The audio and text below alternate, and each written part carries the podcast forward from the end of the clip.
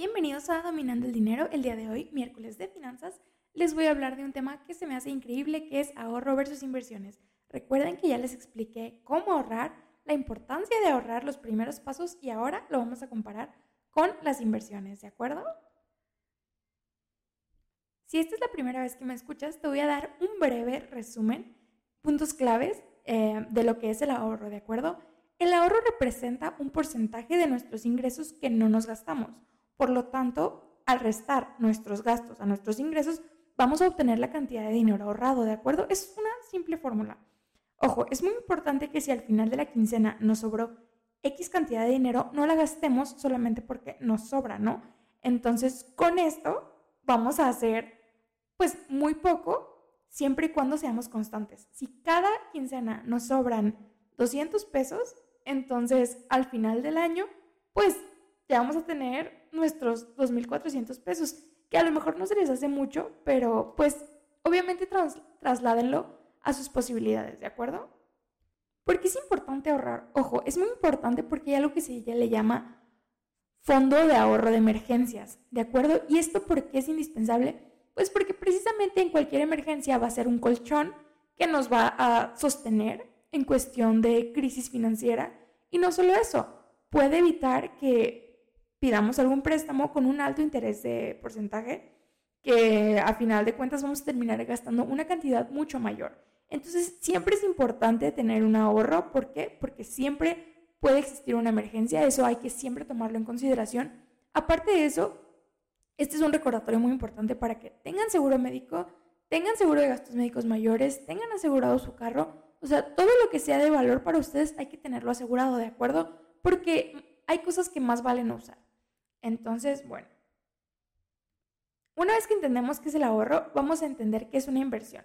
Bueno, una inversión es cuando usamos el dinero que ahorramos para generar ganancias, ¿de acuerdo? Básicamente es poner nuestro dinero a trabajar y existen distintas maneras de poner nuestro dinero a trabajar, que son los tres tipos de inversión. Mercados financieros, que es la bolsa de valores, bienes raíces, comprar algún terreno, casas, etcétera, y negocios, ¿de acuerdo? Tienen que tener muy en cuenta que no existe una mejor o peor opción.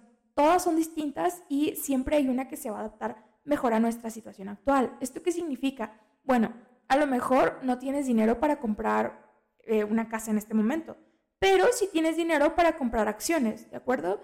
Y a lo mejor tampoco tienes dinero para poner un negocio, pero puedes empezar con, con mercados financieros, con la bolsa de valores, la bolsa de valores, CETES, todo esto eh, son herramientas que nos van a ayudar a empezar de poco. Y ya después podemos ir diversificando negocios y después en bienes raíces. Siempre, recuerden, es importante diversificar. Es el mejor consejo que se pueden llevar. Y si de este podcast ustedes recuerdan que lo más importante es diversificar, ya se llevaron todo. Ahora, ¿por qué es importante invertir? Bueno, invertir es como ya les dije, hacer que nuestro dinero genere más dinero. Entonces, ¿esto qué significa?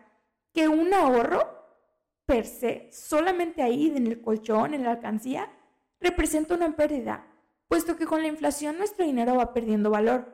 Entonces, no sé si se acuerdan de la canción de los dos pesos, pero definitivamente no valen lo mismo que cuando Chava Flores escribió su canción peso sobre peso, ¿verdad? O sea, jamás yo al menos no pago la renta ni el teléfono y menos la luz. Entonces, bueno, eso es al menos con los dos pesos. Pero ahora es con muchísimo más y en su momento fue así. Entonces recuerden que el dinero pues se devalúa. O sea, sí, definitivamente.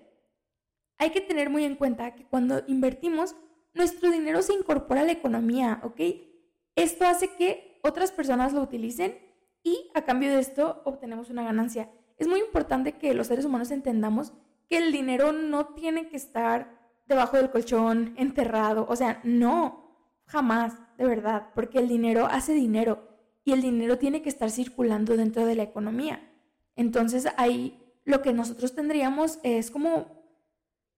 Recuerden que el dinero es una moneda de intercambio. No tiene sentido tener una moneda de intercambio que no esté intercambiando nada. O sea, e-, es, es ilógico. Entonces hay que tenerlo, hay que intercambiarlo constantemente para que crezca, ¿de acuerdo? No significa que tienes que ir a gastar todo tu dinero en la tienda, ¿eh? Ojo.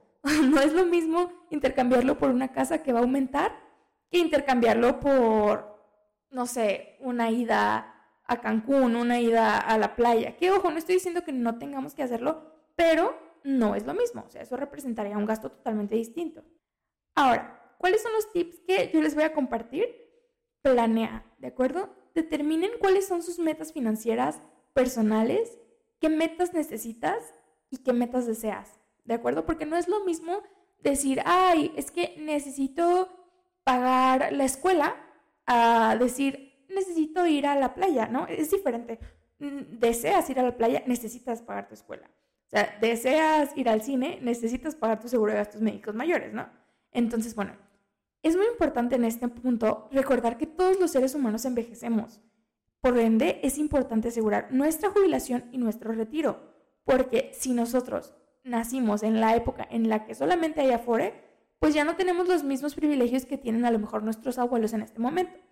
Y por lo tanto, siempre hay que agregar este apartado a nuestra planeación, ¿de acuerdo? Así como les decía que sí pueden irse a la playa, pero hay que planearlo, pues funciona igual. Y el siguiente punto es el que ya les había mencionado, diversifiquen, porque no existe una cura milagrosa para todas las enfermedades, así como tampoco existe una herramienta financiera milagrosa. Y escúchenme aquí, cualquier persona que les diga eso es un gurú y está mintiendo, ¿ok? O sea, si alguien llega y te dice, ay, con esto vas a llevar tus finanzas al... No, o sea, no funciona así. Y bueno, recuerden que es importante invertir en distintos lugares porque si bien la historia nos sirve para evitar que la historia se repita, pues el futuro a fin de cuentas es incierto.